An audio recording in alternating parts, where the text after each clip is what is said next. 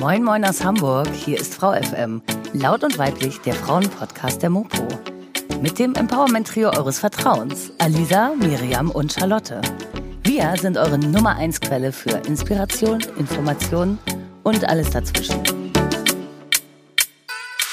Hallo, liebe Podcast-Freunde. Willkommen zu einer neuen Folge von Frau FM, laut und weiblich, dem Frauenpodcast der Mopo. Ich bin Miriam und mir gegenüber sitzt Alisa, meine Podcast-Partnerin, und Matthäa, die Alisa jetzt für uns vorstellt. Ja, willkommen, ihr Lieben, äh, zu einer neuen Folge auch nochmal von mir. Äh, wir haben heute Seenotretterin Matthäa Weihe bei uns zu Gast und äh, freuen uns sehr, dass sie äh, ja bei uns heute ein bisschen plaudern wird oder mit uns plaudern wird. Und äh, Matthäa arbeitet nämlich seit 2018 bei Sea-Watch und ähm, war schon bei mehreren gefährlichen Rettungsaktionen ähm, auf der Mittelmeerroute dabei, äh, um geflüchtete Menschen unter teils sehr, sehr dramatischen Bedingungen zu retten. Und ähm, genau, Matthäa kommt gebürtig aus Lüneburg und studierte Islamwissenschaft und Friedensforschung in Hamburg, Istanbul und Beirut.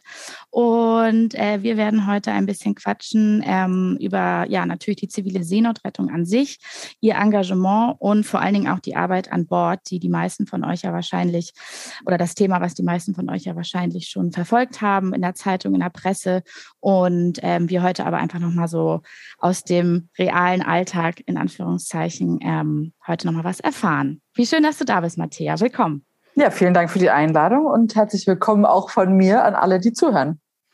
Super. Dann fangen wir mal mit der ersten Frage an und am besten auch gleich am Anfang, nämlich mit dem Anfang.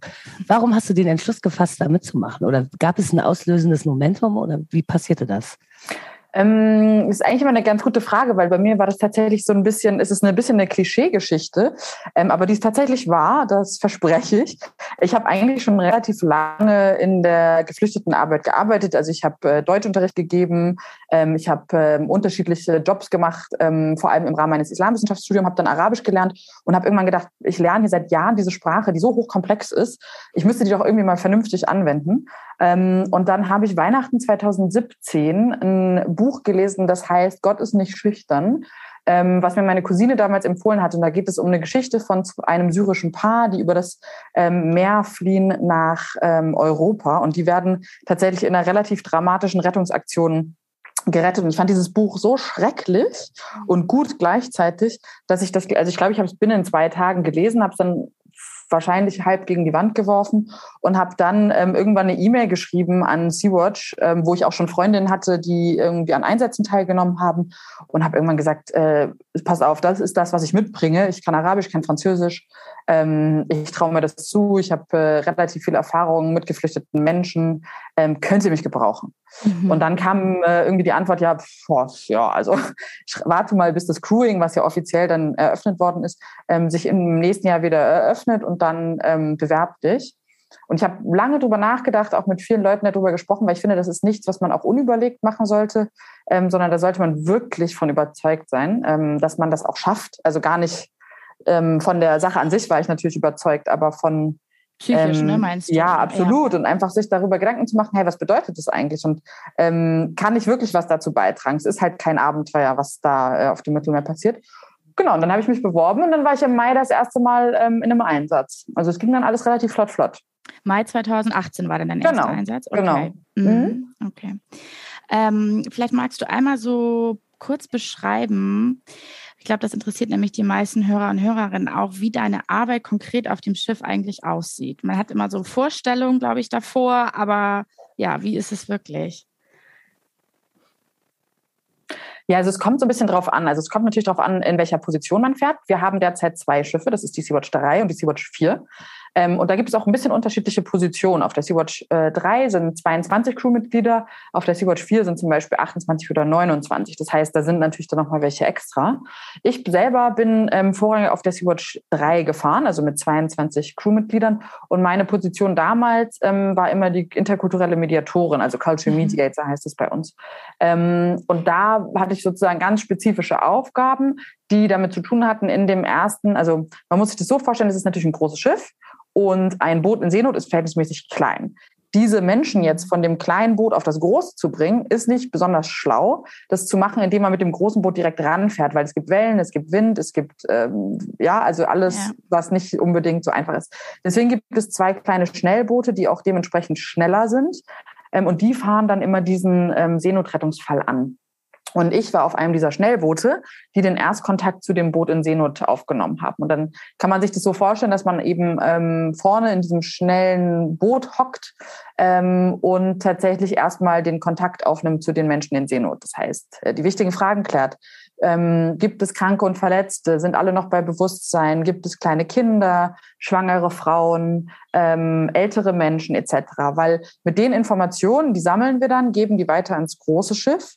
Mhm. Und so dementsprechend ähm, transferieren wir die Menschen dann auf das große Schiff. Das heißt, logischerweise erstmal Frauen und Kinder zuerst. Ähm, Verletzte müssen natürlich anders ähm, transferiert werden als gesunde Menschen.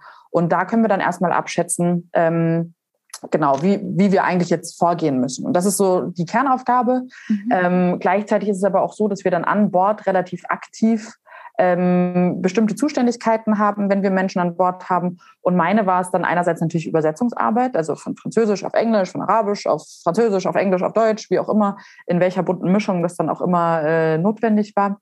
Ähm, aber auch tatsächlich ähm, den guten Kontakt zu halten zu den Menschen und was wir auch sehr viel etabliert haben in den letzten Jahren, ist, dass wir dafür sorgen, dass wir besonders vulnerable Fälle und besonders vulnerable Menschen auch direkt weiterleiten an Organisationen vor Ort. Das wurde besonders in Corona wichtig, weil ähm, die Menschen wurden alle auf ähm, Quarantänefähren gebracht. Mhm. Das bedeutet, sobald sie an Land gegangen sind, wurden sie auf Quarantänefähren transferiert. Und es ist für jemanden, der traumatisiert ist von zum Beispiel einem Familienmitglied, was unterwegs ertrunken ist, verloren gegangen ist, gestorben ist, ist eine Quarantänefähre nicht besonders ähm, gesund, sagen wir es mal so. Und da sorgen wir zum Beispiel dafür, dass wir diese Menschen nicht auf die Quarantänefähren kriegen, dass wir Minderjährige nicht auf Quarantänefähren haben, dass wir Minderjährige direkt ähm, an die richtigen Ansprechpartnerinnen weiterleiten. Und das ist ein Kernteil, ähm, tatsächlich erstmal rauszufinden, wer sind die Leute, hm. was ist äh, genau mit ihnen los und welche Menschen brauchen einfach nochmal extra Unterstützung an Land. Und da haben wir uns gut vernetzt und da sorgen wir dafür, dass wir da diese Unterstützung dann auch bekommen und weitergeben. Also praktisch so erstmal so eine Art Sichtung, ne? wenn man das so Genau, also das heißt, genau, also das mhm. heißt dann sozusagen, das ist äh, mittlerweile haben wir das auch äh, wirklich äh, ganz doll verändert ähm, und verbessert, weil natürlich die Organisation gewachsen ist. Ähm, die Einsätze sind schwieriger geworden, die politische Situation hat sich verändert, aber mittlerweile ist es so, dass ähm, genau wir tatsächlich auch die heißen dann Protection Officer, die bei uns an Bord kommen. Und es sind Leute, die wirklich ausschließlich das erprobt sind, diese Assessments zu machen und sozusagen sich mit Menschen zu unterhalten und schnell rauszufinden, ob die extra Hilfe benötigen. Hm. Wie viele Leute arbeiten jetzt bei Sea-Watch eigentlich insgesamt? Wie viele seid ihr da? Uh, insgesamt sind es über 100 Angestellte. Ja. Ähm, das ist aber Schiff, Büro und Flugzeuge. Ähm, genau, zwei Schiffe, zwei Flugzeuge und ein Büro, könnte man sagen. Ähm, und dann haben wir aber natürlich nochmal eine wahnsinnige Anzahl an Ehrenamtlichen. Also vielleicht nochmal das Vierfache, vielleicht nochmal so 300, 400 Ehrenamtliche. Also es natürlich, kommt darauf an. Ähm, für welche Bereiche, aber auf dem Schiff zum Beispiel arbeiten wir ja mit ähm, Haupt- und Ehrenamtlichen und auf den Flugzeugen auch. Kannst du ein konkretes Beispiel nennen aus deiner Arbeit und, oder ein Ereignis, was dir richtig in Erinnerung geblieben ist?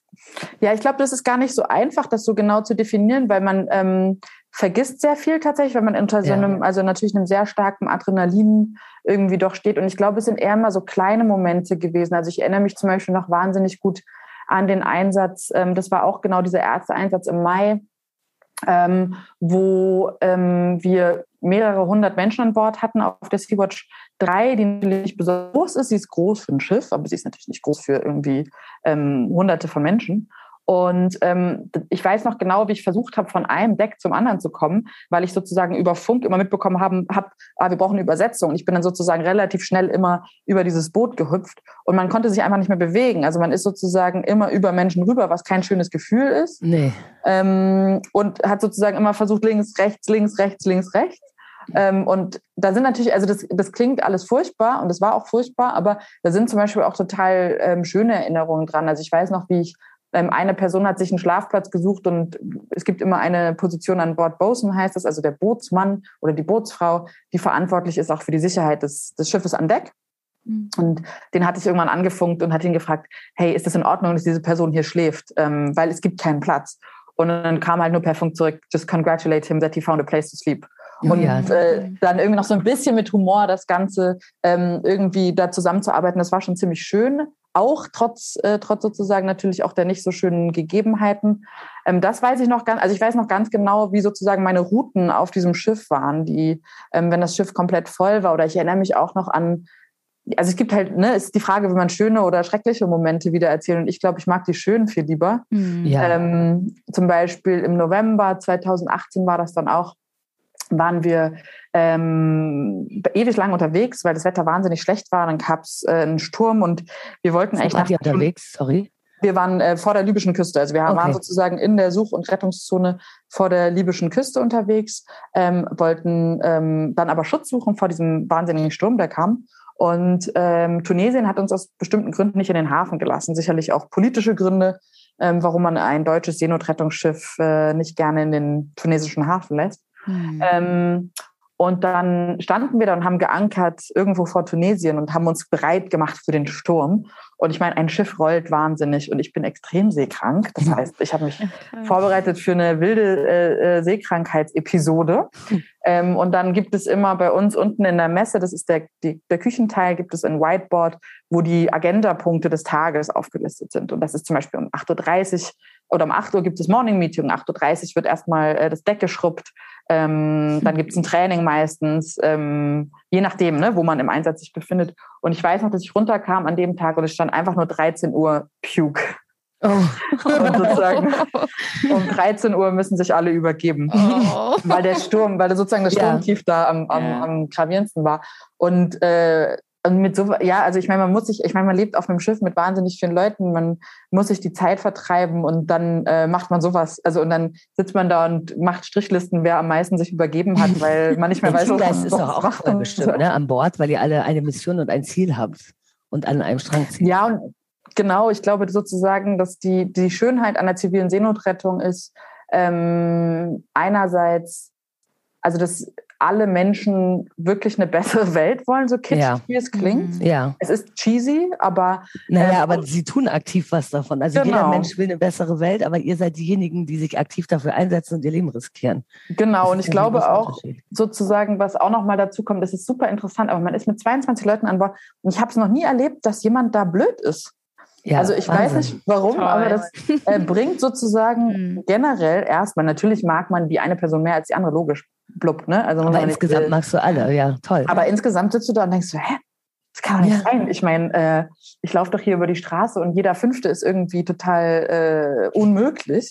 Hochläuft. ähm, und an Bord hat man das tatsächlich irgendwie nicht. Und das ist, ähm, da, ich meine, man wächst so ein bisschen auch als Familie zusammen. Das macht man hier im, im, im Büro übrigens auch. Also ja. Die, meine besten Freundinnen und Freunde arbeiten mit mir zusammen, so teilweise.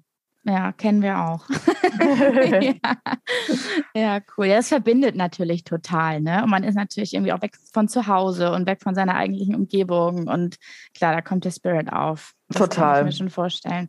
Ähm, Nochmal eine andere Frage. Und zwar, ihr habt ja wirklich teilweise ziemlich dramatische, gefährliche, ja, und traumatisierende Ereignisse, einfach Situationen, mit denen ihr da konfrontiert seid.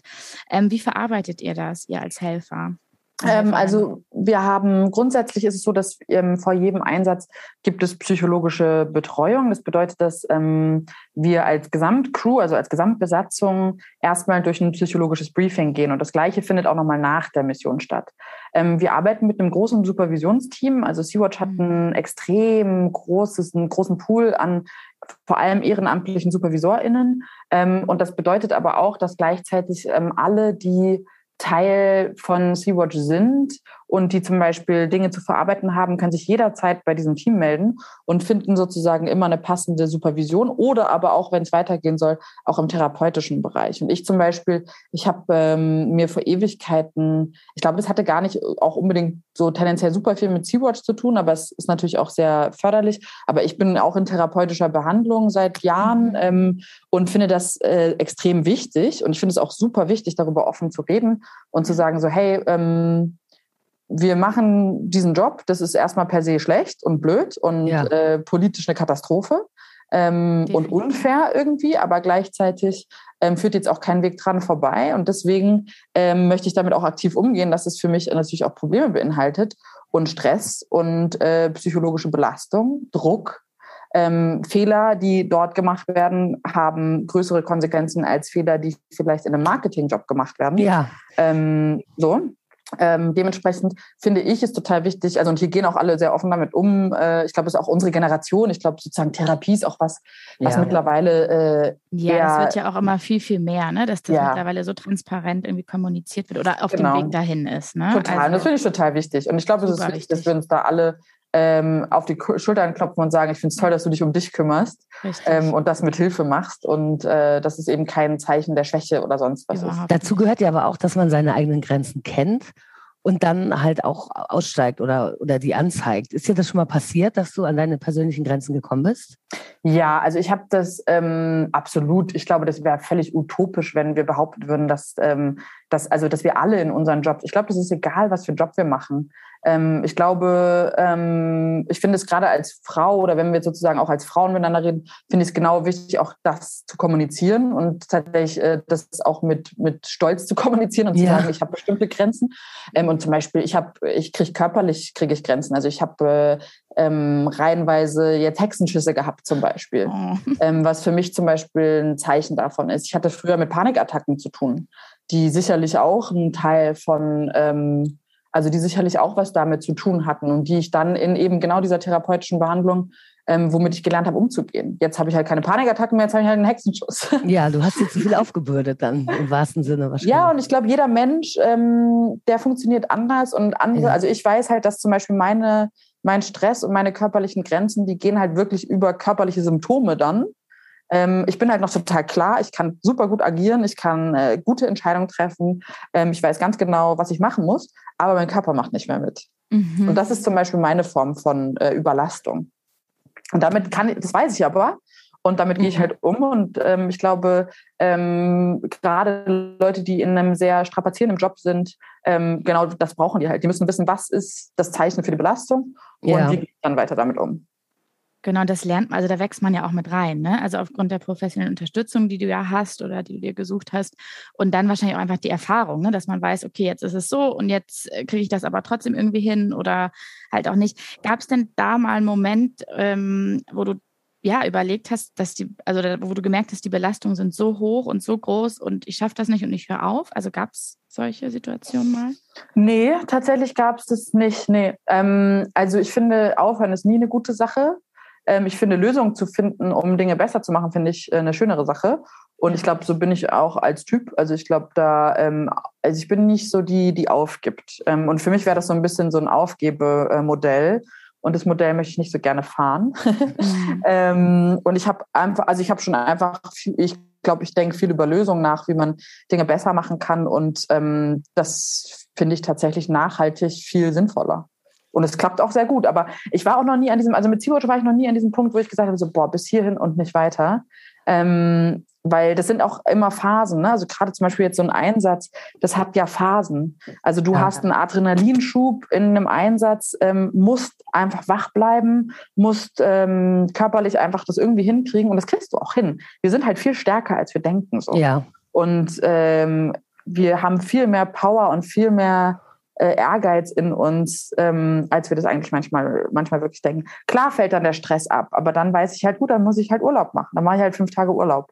Klar, und so und das können halt die flüchtenden Menschen nicht tun, also die, die in den Booten sitzen, also die. Mhm. Und das Extreme, genau, das, das, ist genau das, was du sagst. Das ja. Extremste, was ich zum Beispiel gelernt habe, ist, wie resilient sind Menschen auf der Flucht. Das ist ja. unfassbar. Ich mein, also da komme ich mir manchmal Absolut. Ich komme mir manchmal Bescheid von beim Hexenschuss, ja. Ja. Also ich sitze hier und denke so, ich habe schon wieder Rücken. so, ich bin 30 Jahre und habe äh, hab Rücken und äh, gucke mir sozusagen an, durch welche brutale Maschinerie Menschen auf der Flucht ge geschubst Ja. werden. Und ähm, also ja, wir hatten auf der letzten, auf dem letzten Einsatz ein Kind, das war vier Tage alt. Das heißt, ein- eine Frau gebärt ein Kind und bewegt sich zwei Tage später auf ein Boot in Seenot. Und das ist Resilienz und das Ja. ist Mhm. Stärke so. Und wenn wir lernen würden als deutsche Gesellschaft und als, vor allem nicht nur als Deutsche, als europäische, dass was wir von den Menschen lernen könnten, nämlich wie Ja. resilient man sein kann, wenn man wirklich sein muss. Ja. Ähm, ich glaube, dann würden wir auch nicht so eine repressive und, und, und rassistische Migrationspolitik fahren. Und Dann würde man auch nicht einfach- Wohlstandsflüchtlinge sagen. Also Nö. Richtig. ja, Genau. von der EU gibt es ja Mhm. keine Unterstützung, kann man sagen. Und ähm, wo siehst du denn die größten Probleme insgesamt bei der Seenotrettung? Also ich glaube grundsätzlich, ähm, um das politisch einzuordnen, das größte Ja. Problem ist, dass es sie überhaupt ge geben muss. Dass es sie also, gibt, ja. wir Ja. Vor fünf, sechs Jahren, genau, also wir haben ja vor, vor sechs Jahren jetzt mittlerweile ja gesagt, okay, wir füllen so eine kleine Rettungslücke, die da entstanden ist. Also es gab Ja. ja, noch eine italienisch geleitete Seenotrettungsmission, die Mare Nostrum, die ähm, tatsächlich äh, sehr auf, also die tatsächlich einfach Seenotrettung betrieben hat. Das kennt man ja heutzutage gar nicht mehr äh, bei diesen europäischen äh, Rettungsmissionen. Ähm, Fall, die ja. wurde eingestellt und da haben sich dann verschiedene Akteurinnen zusammengetan und haben gesagt, hey, ja, komm, wir füllen das jetzt, das können wir halt nicht so mit angucken und ähm, wir machen das ein paar Monate und dann ab dafür wieder weg. ähm, und das ist erstmal der erste Skandal, also dass es überhaupt Seen- und Rettungsorganisationen geben muss. Ist Ja. eine Katastrophe. Ja. Ähm, dann sehen wir natürlich eine mangelnde Unterstützung für SeenotretterInnen und Seenotrettungsorganisationen seitens der EU. Das ist die nächste Katastrophe. Also wenn man es schon nicht selber macht, ja, und wenn man die Drecksarbeit andere machen lässt, ähm, dann doch bitte schön vielleicht mit ein bisschen mehr Unterstützung. Ja. Das Das ist ja auch nach wie nett. vor so, ne? Da hat sich ja nicht großartig was geändert. Also das ist ja irgendwie. Das ändert sich auch. Es wird ja immer, also es wird ja teilweise fast schlimmer. Und Ja. äh, die Strategien, die, das Einzige, was sich ändert, sind die Strategien und die werden, ähm, ja, das, das ist eine Welle von effizienter zu weniger effizient, dann wird wieder was Neues ausprobiert, um das zu verhindern und so weiter. Ähm, und ich glaube, der, das Kernproblem, und das ist ja auch das, wo wir als Sea-Watch, ähm, was unsere, unsere Hauptforderung ist, ist halt, dass es nicht sein kann, dass es keine legalen Einreisewege gibt für Menschen, die wirklich auf der Suche sind nach Sicherheit. Politisch gesehen bin ich jemand, die sagt, Bewegungsfreiheit für alle Menschen. Ich verstehe nicht, Ja. warum dürfen wir drei uns bewegen, wie wir wollen. Ja, Mhm. also ich kann, ähm, ich, ich, ich habe im Niger eine Zeit lang gearbeitet, wo was ähm, ein Transitland ist für extrem viele Ja. Fl- Geflüchtete und MigrantInnen. Ähm, ich, ey, nichts einfacher als das. Ich schicke meinen Pass an die Botschaft, ich kriege ein Visum, ich lande dort, ich Und bewege mich da frei, Mhm. fertig ist. Ich Ja. kann aber auch wieder gehen. So, ähm, was Das nur aufgrund deiner Herkunft. Richtig. das nur aufgrund meines Reisepasses ja, auch. ja, ne? Genau, ähm, ja. so, ähm, das ist für mich zum Beispiel schon immer was gewesen. Das habe ich nie, habe ich auch als Jugendliche nicht verstanden. Warum ich und warum nicht andere? Und ich glaube, wenn wir ähm, in, in so Utopien denken wie Bewegungsfreiheit, dann merken wir auch, dass das früher zum Beispiel war das ja das Status quo. Irgendwann Ja. wurden Grenzen gezogen, irgendwann wurde sozusagen Pässe wurden geschaffen, Dokumente, Ausweispapiere ähm, etc. pp. Aber oftmals, glaube ich, wird einem immer so vorenthalten, ah ja, du bist ja eine Idealistin, dass du sagst, alle Leute sollten sich bewegen, wie sie wollen. Nö, ich bin einfach nur sozusagen, äh, ich sage einfach nur, dass das, was damals auch funktioniert hat, kann heute Ja. auch noch funktionieren. Und ich glaube, diese Forderung nach einerseits Bewegungsfreiheit ist klar, ähm, die ist politisch aber gar nicht so einfach durchzusetzen. Aber andererseits eben diese sicheren und legalen Einreisewege ähm, zu stärken und auszubauen, damit eben überhaupt kein Mensch über das Mittelmeer fliehen muss. Ähm, das ist das, wo wir tagtäglich auch verarbeiten und wo wir auch Ja. sagen, das ist unser äh, Hauptaugenmerk auf jeden Fall. Und dann gibt es noch ganz viele kleine Dinge. Also müssen nicht wahnsinnig viele Dinge verändern, ne? Ja, klar, die ganze Welt muss sich verändern. Ja, und vor allem die Haltung auch der Politiker und Politikerinnen, ne? Das ist ja irgendwie teilweise, beziehungsweise auch medial, es wird ja dann oft immer, weiß nicht, das Thema ist immer im Fokus und dann verschwindet es wieder und es ist, es müsste eigentlich dauerhaft präsent sein, ne? sowohl in der Politik als, als auch in den Medien. Noch viel Ja, aber man verstumpft, ne? Also ich Ja. meine, Menschen verstumpfen. Ich meine, wir gucken uns jetzt gerade die Situation Polen, Belarus an. Ähm, dann gibt Ja. es Berichte über Tote, dann gibt es einen großen Aufschrei, auch innerhalb der polnischen Gesellschaft, ähm, innerhalb des EU-Parlaments. Dann gibt es immer wieder Aufforderungen, wir müssen da drauf schauen. Und heute, also habt ihr heute was darüber gelesen oder gesehen? Auch nicht über Afghanistan, das war ja letztes Auch nicht über Afghanistan. Stimmt, das war im August. Ja. Ja, Also Afghanistan ist äh, ja, es ist noch nicht lange her und äh, da gab es ein Zeitfenster von gefühlt drei Wochen, vier Wochen, wo äh, wo das relevant war. Ich verstehe das auch, ja. Also ich verstehe ja auch, wie, ähm, wie der Mensch funktioniert, dass man immer neue Informationen konsumieren muss. Es aber waren, es sind halt so viele Informationen und so viele Krisen, natürlich. Mm, aber ja, und ich, ich glaube, paar Dinge sind einfach essentieller, nämlich die ja. gehen an unseren Kern der Gesellschaft. Und für mich, und das habe ich auch gelernt, ist, sind das Themen wie Klimawandel und Migration Beispiel. Das sind für mich die zwei Kernthemen, die gehen ja. an den Kern unserer Gesellschaft. Ja, unserer und, Existenz. Ja. Unsere Existenz, richtig. Ja. Und äh, wenn wir die immer wieder äh, runterfallen lassen, dann haben wir tatsächlich ein Problem. Ja. ja, und es geht ja auch dann am Ende irgendwie um eine Grundhaltung, ne? auch dem Leben gegenüber, finde ich. Also unser Absolut. aller Leben gegenüber ja. irgendwie. Ja, total. Ähm, du hast am Anfang schon so ein bisschen erzählt, wie du zu Sea-Watch gekommen bist und dass du in der Geflüchtetenhilfe vorher gearbeitet hast. Ähm, was würdest du denn sagen, so über dich? Warst du immer schon ein engagierter Mensch oder gab es da Schlüsselmomente, wo du gemerkt hast, boah, es ist mir jetzt irgendwie gerade hier alles, was heißt egal, aber ich möchte jetzt nur noch auf das eine setzen und anderen Leuten helfen oder anderen Menschen helfen? Oh, gute Frage. Das frage ich mich auch so ein bisschen. ähm, das weiß ich gar nicht so genau. Also ich weiß schon, dass sozusagen meine Politisierung kam schon aus so einer Kindheits-, Jugendphase von, ich bin halt so, äh, ich meine, Lüneburg ist so sehr nah an, am, am Wendland. Das heißt, mhm. diese Anti-Castor-Bewegung war irgendwie was, was ähm, zumindest irgendwie, ich war Waldorfschülerin ein paar Jahre okay. lang. Das heißt, mhm. es gab da irgendwie diese Überschneidung. Ähm, und das hat mich schon in einer gewissen Art und Weise politisiert. Ähm, ich habe dann, bevor ich Islamwissenschaft studiert habe, ja auch nochmal freie Kunst studiert. Und da habe ich irgendwann gemerkt, dass ich Kunst schlecht finde, wenn sie nicht politisch ist. Ah, okay. Um es mal unterm Strich so äh, runterzubrechen. Und habe mir gedacht, ich kann ja auch nur schlechte Kunst machen, weil ich habe ja keine Ahnung von Politik. So ungefähr war der, war der Schlüsselmoment. Und ich glaube, die wirkliche wahre Politisierung und ähm, auch Auseinandersetzung damit, kam natürlich schon früher, aber ich glaube, wenn man dann erstmal in so einer Organisation arbeitet und damit konfrontiert ist, ähm, dann findet die dann erst auch im Kern statt, genau zu den Themen. Ähm, wie gesagt, oder auch, ja, ich glaube auch, dass durch so ein Islamwissenschaftsstudium, dass die Perspektiven erweitert werden, dass man ja. mit Menschen zu tun hat, ähm, mit denen man vielleicht sonst einfach nicht so viel zu tun hat, dass ich viel im Ausland gelebt habe ähm, und das bewusst gemacht habe, um eben genau diese Horizonte auch zu erweitern. Ich glaube, das ist alles so ein bisschen so ein äh, so, ein, ja, so ein Konglomerat an unterschiedlichen Ereignissen. Und ich war jetzt nicht eine super politische Jugendliche zum Beispiel. Mhm. Ich war schon immer ein bisschen anders und so auch als meine Geschwister. Ich habe extrem viele Schwestern. Ähm, extrem die, viele, was heißt das? 34. nee, drei Schwestern und ein Bruder. Also okay, wow. Schon, ähm, genau. Und die leben zum Beispiel ein ganz anderes Leben. Die haben sich dafür, also für ein anderes Leben entschieden. Das ist auch in Ordnung. Ähm, und das war schon immer so ein bisschen so ein Ding. Aber ich glaube, so richtig politisch wurde ich so als junge Erwachsene dann auch. Was ist ja. denn dein nächstes Ziel? So, hast du jetzt irgendwas auf dem Zettel noch dieses Jahr in der mm. Hinsicht? Äh, in der Hinsicht, also ich glaube, ich ähm, fahre womöglich nochmal einen Einsatz. Ja. Ähm, das ist, glaube ich, auch mal wieder ganz gut. Also weil sich operationell auch doch wieder Dinge ändern und es immer gut ist, tatsächlich auch so ein bisschen äh, mitzubekommen, was sich wann wie wo ändert und auch Teil des Gestaltungsprozesses zu sein. Und äh, weißt du schon, wo der hingeht? Oder? Der geht genau wie immer sozusagen in die Such- und Rettungszone vor die, vor, vor die libysche Küste. Okay. Genau. Mhm. Mhm. Ja. Ähm, genau, das ist so ein bisschen das eine. Und ich meine, dieses Jahr ist ja nicht mehr so lang. Nee, stimmt. Ähm, auch, ähm, genau, ich möchte Weihnachten nicht zu Hause sein. Das ist noch ein Ziel. Ah, ein sehr wichtiger Punkt. Zu viele Geschwister. Geil. gut. Ähm, das ist, da, da kriege ich dann wieder R Rückenschmerzen. Wenn ah, ich das ist die wahre Überforderung. Ah, genau. Dann lieber vor Libyen. Ähm, genau.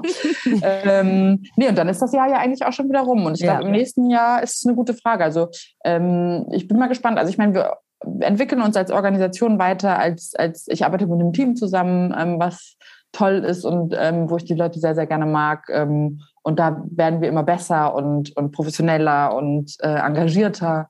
Ähm, und ich fände es schön, nochmal einfach ein paar gute politische Denkanstöße im nächsten Jahr zu geben und ja. lauter zu sein und auch progressiver zu sein und aggressiver zu sein und radikaler zu sein. Das, das finde ich gut. meine Ziele. Du selbst oder ihr als Seaboard? Alle.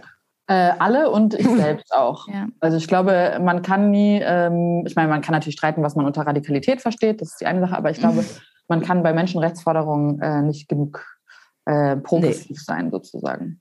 Nee, das stimmt. Ähm, was mir gerade noch eingefallen ist, ähm, mich würde nochmal total interessieren, ob ihr zu den Geflüchteten ähm, wieder so, wenn die praktisch in Sicherheit sind oder wenn die halt an Land sind und so weiter und da ihre Wege gehen, wie auch immer die aussehen mögen, ähm, habt ihr noch Kontakt oder sind da auch richtig Freundschaften vielleicht sogar entstanden zwischen Helfer und Helferinnen und den Geflüchteten oder ist es dann wirklich so, weil das einfach auch so viele sind, dass das dann abbricht? Ähm, also das ist tatsächlich so, dass wir das nicht als unsere Kernaufgabe sehen. Für uns ist halt klar, sobald der Einsatz äh, abgeschlossen ist, die Menschen an Land sind, wird das Schiff sofort vorbereitet für den nächsten. Ähm, das bedeutet auch, dass die Crew erstmal äh, ausgetauscht wird, weil die natürlich erstmal äh, wahnsinnig erschöpft ist.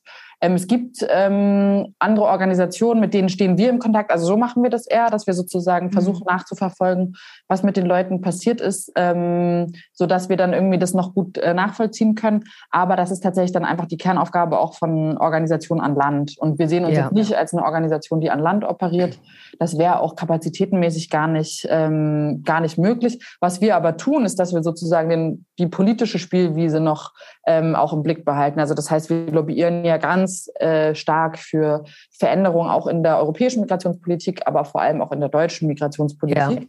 Ähm, und so sehen wir, also so kann man natürlich dann auch die Menschen, die dann ähm, über Seenotrettungsorganisationen nach Europa gekommen sind zum Beispiel und gerettet worden sind, so kann man die natürlich auch noch nachhaltig viel besser unterstützen. Mhm. Ja. ja. So, unsere Abschlussfrage. Mhm. Ja, die ist, kommt jetzt ein bisschen wie Kai aus der Kiste, das stimmt. die Antwort nämlich auch wie Kai aus der Kiste kommt. Alright. Von dir. Mit welcher Frau würdest du gerne mal einen Tag lang tauschen? Mit welcher Frau würde ich gerne mal einen Tag tauschen? Ähm, Boah, ich glaube, das ist jetzt super eine super langweilige Antwort, aber weil ich auch nur die Doku jetzt letztens, ich glaube, ich würde mal mit Michelle Obama tauschen. Das habe ich auch schon mal gesagt. Ja, ich ja. glaube gar nicht, weil ich unbedingt ihre, also ich möchte gar nicht Michelle Obama sein, um Gottes Willen. Mhm. Aber ich glaube, ähm, ich könnte extrem viel lernen. Also ich mache ja auch äh, Pressearbeit für Sea-Watch und mache sozusagen ja auch mediale Arbeit. Und ich glaube, was die ähm, sozusagen ausbalancieren muss zwischen privat und öffentlich ja. ähm, und wie sie sozusagen damit umgeht, wie sie sich wann, wie, wo verhält. Ja. Ich glaube, das ist so eine krasse Gratwanderung. Das fände ich mal tatsächlich interessant, einfach das am eigenen Leib zu verspüren. Ja. Ich möchte gar nicht in der Öffentlichkeit stehen, niemals, aber ich habe trotzdem natürlich das Problem, dass, ähm, dass ich manchmal mich so in so einer komischen ne, Sphäre bewege. Und ich finde das sehr interessant, wie sie sich sozusagen dem politischen Druck gegenüber auseinandersetzen muss. Das müssen mhm. wir ja auch.